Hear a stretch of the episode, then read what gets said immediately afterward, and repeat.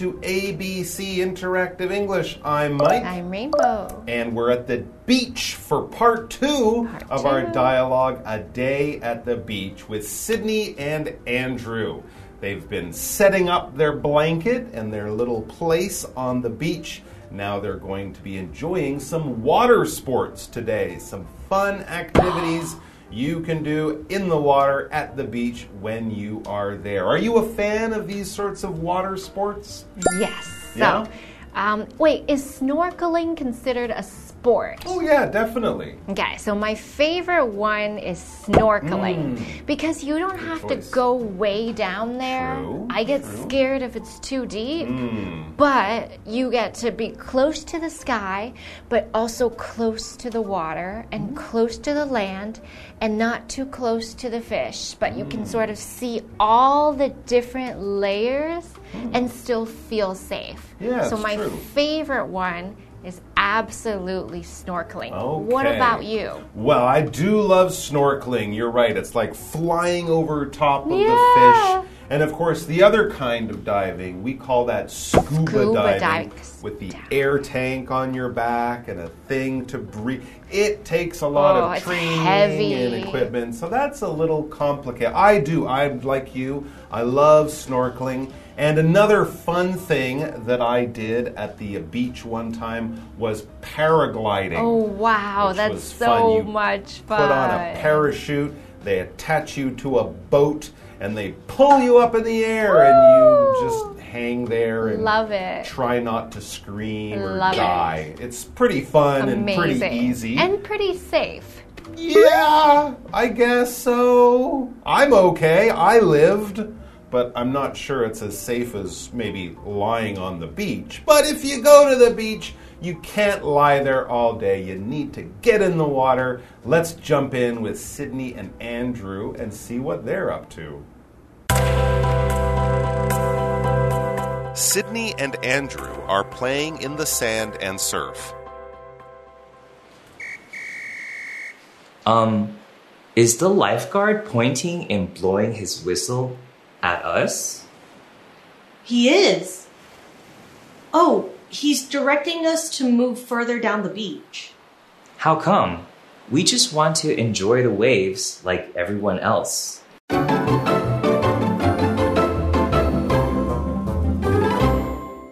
Okay, it's a day at the beach, part B. Let's check out what fun things they're going to do at the beach now. It says Sydney and Andrew are playing in the sand and surf. Well, that's wonderful. That's what you should be doing at the beach. Of course, the sand is the stuff that you walk on. It's the yellow or sometimes black, right? They have black sand beaches. Or beaches. brownish. Or brownish. But anyway, the sand is that dry stuff. You put your blanket on the sand, you lie on the sand, you dig into the sand to have fun. The surf is basically where the water begins at the edge of the beach.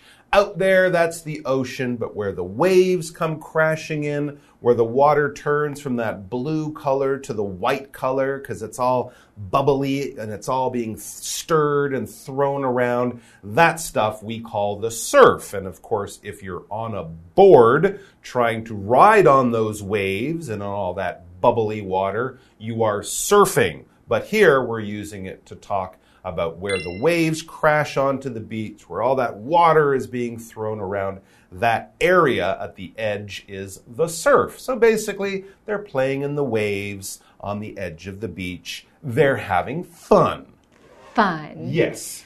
All right. So Andrew says, um, is the lifeguard pointing and blowing his whistle at us? They're having too much fun. Maybe. Maybe. Maybe. Okay, so here we can see a lifeguard blowing a whistle. That is the motion. So if you create air from your mouth, that is the action of blowing. Now, you can be blowing on something like hot soup. Mm. If it's too hot, you don't want to burn your tongue, so you before you put it into your mouth, or you can be blowing on a candle after singing happy birthday, Or you can blow on something such as an instrument, if you're playing an instrument, or in this case, a whistle, something that makes a sound. So you're using your mouth to make some kind of air, which make be makes a sound. That mm. is blowing the whistle. So I wonder if they are in trouble. Yeah, sometimes if someone blows a whistle, like a police officer, a referee in a sports game, or the lifeguard at the pool or the beach, they're trying to get your attention and get you to stop doing something you probably shouldn't be doing. or you can that. run.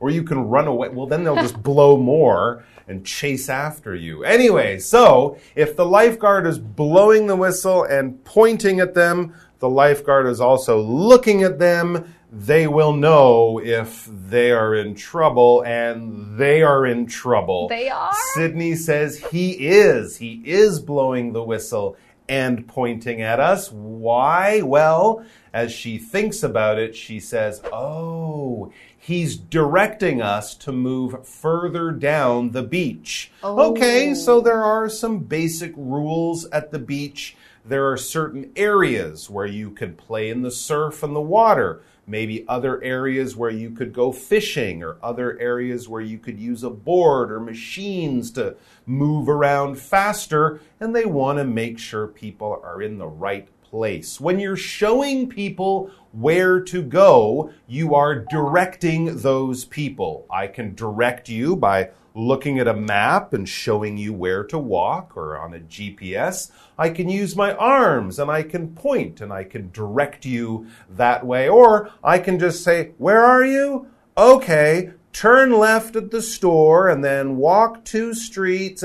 I'm directing you by giving you information and directions. That's what we call that. So to direct someone is to give them information about how to get to the right place in the right way. So in this case, the lifeguard is saying, I need you to go further down that way. Hmm. So further means not here, but a bit fewer steps or a bit more down the road or down the beach. Not here, but far away, but not too far. That's further. So more far than here. So I might say, can you please move that blanket further away from the water? Because the surfers might be coming out of the water or it could be dangerous because the waves could be coming up there and, you know, causing some problems if it sort of takes you in there. So you have to move a bit further back so that you can stay safe. I think that's why. Absolutely. And of course, the opposite of further, which is more distance, would be closer, Closer. which is less distance. So he mm-hmm. wants them to take a few more steps, move more meters that way. I guess there's probably a sign or a flag Oh, or yeah. something. Usually to show you where to do your different sports. But Andrew, he doesn't come to the beach very often, or maybe he just didn't read the signs. He's still a little confused. Yeah, Andrew says, How come? Which is like, why? yeah. We just want to enjoy the waves like everyone else. I guess there are a lot of people mm-hmm. there. Yeah. So he's wondering why are you asking me to move back, but everyone is here? I wonder if it has to do with where they're sitting or something like that. Yeah. We will find out very soon after the break.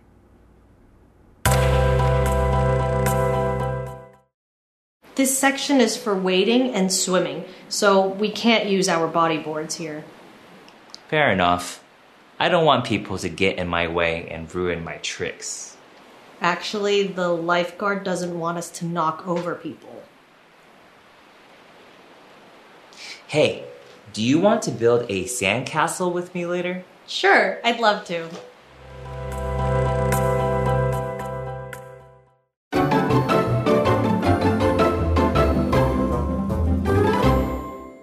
So mm-hmm. Andrew is a little bit confused about why the lifeguard is asking them to move further down the beach because they just want to see the waves and be close to the water. I wonder what the problem is. I think the problem is that it's not that they're trying to have fun in the water. It's how they're having fun, what they're oh. using Oh. for the fun. Sydney seems to know the rules better, so next she explains to Andrew this section is for wading and swimming, so we can't use our body boards here. Oh, it's just the area. That's right. They want to I use see. body boards, but the hmm. section or the area of the beach they're in is only for people walking in the water or swimming in the water. Little kids would be there probably. So if you're riding on a bodyboard or a surfboard or a small boat or whatever, you could hit people. There could be accidents because, of course, people who are wading are not swimming and they can probably move more slowly, and it would really be dangerous for people. Wading is what you do before you know how to swim, or if you don't want to swim, but you want to get the lower part of your legs wet. You take off your shoes and socks, and you basically maybe roll up your pants and walk in the water. That's a fun thing to do, cools your feet off. You can look for shells and beautiful stones. You don't need a swimming suit or anything because you're just walking in fairly deep water, or that term would be you are wading in the water. Andrew says, fair enough. That means, okay, that makes sense. Mm. I don't want people to get in my way and ruin my trick. That's the surfer symbol. so, ruin, he mm. doesn't want anybody to come in and mess it up. If you ruin something, that means it was going to go well and you did something and you caused it to fall apart. So there are many things that we can ruin. For example, I could be cooking and all of a sudden I put in a lot of salt instead of sugar. I would really ruin the meal, wouldn't I? Or I hmm. could ruin somebody's night if I told them, I don't like your outfit, you look ugly. you ruined my night. I'm never going to be happy again. So that means people can say something or do something to cause something to fall apart when things are not going well anymore. They have been ruined. So in this case, Andrew wants to do something cool in the water and he doesn't want to be in the wrong area because you need good waves to surf, you know. So he has some tricks he wants to practice and he wants to make sure that they work. That's right. Maybe he has to go fast to do his tricks. If people are in the way, he won't be able to do it. Those people are ruining my tricks. They're stopping me from looking totally cool, dude. But really, it's not about Andrew and his tricks. It's about other people that are there. That's not why they really have these rules. And Sydney explains the other side to him. She says, actually, you know, the real truth is the lifeguard doesn't want us to knock over people. So it's not about the people ruining their tricks. It's about them hurting other people while trying to do the tricks. I think it's just better for everyone. If you're doing crazy stuff, stay here. If you're doing quiet, calm stuff, be over here. You Makes have to be considerate That's of other people no matter where you are, even if you're having a fun day at the beach. So Andrew says, Hey, do you want to build a sandcastle with me later? Great idea. Aw. That's a fun thing you can really only do at the beach. With sand. and no one will get hurt. That's right. So that's good. Let's see. Will eh, will Sydney want to join Andrew with this much more relaxed activity? Yes. In fact, she says, "Sure, I'd love to. So she really wants to build a sand castle. With Andrew. I can't remember the last time I built a sand castle at the beach. Oh, really? I think that's something I want to do this summer. It's Hmm. pretty fun. I'll start thinking about my designs. And we'll be back tomorrow with more from a day at the beach, part C. Who knows? Maybe they'll have built a beautiful sandcastle. Maybe they'll be sunburned. Or maybe the lifeguard will have told them to go home. You'll have to come back to find out. I think they get eaten by a shark. Oh, no. Bye.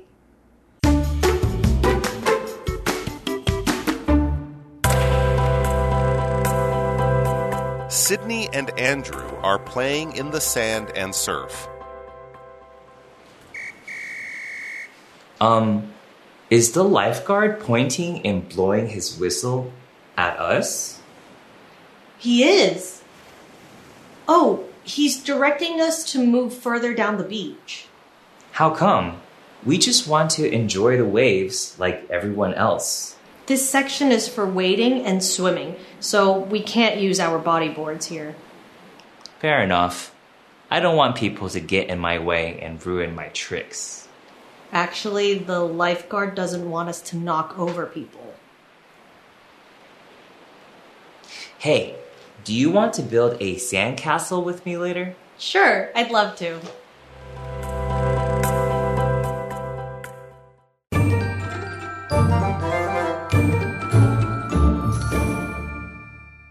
Hello, I'm Tina。我们来看这一课的重点单字。第一个，surf，surf，名词，浪花、碎浪。I like the sound of the surf。我喜欢浪花的声音。下一个单字，blow，blow，动词，吹响、鸣起。它的三态是 blow, blew, blown。The boy tried to blow some notes on the trumpet。那位男孩试着用喇叭吹了几个音符。 下一个单字 direct，direct，动词指挥、指引。Can you direct me to the airport？你能指引我怎么去机场吗？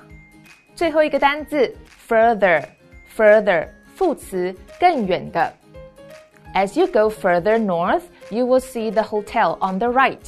再往更北走，你会看见饭店在你的右手边。接着我们来看重点文法。第一个 A points at B，A 指向 B，这边需要注意介系词使用 at。我们来看看这个例句：My mother pointed at my test paper and yelled at me angrily。我妈妈指着考卷，生气地对我吼叫。yell 指的是吼叫。下一个文法，fair enough，那很公平，这是一个口语的用法。fair 是形容词，表示公平的、合理的。我们来看看这个对话。Since I cooked dinner, can you do the dishes in the sink? Fair enough. Thanks. Wait! I don't think that's fair! 最后一个文法 knock over，碰倒、撞倒，这是一个可以分开的动词片语。knock 是碰、撞的意思。我们来看看这个例句 ：The wind knocked several bikes over。这阵风吹倒了好几台脚踏车。以上就是这一课的重点单词跟文法，我们下一课再见喽，拜拜。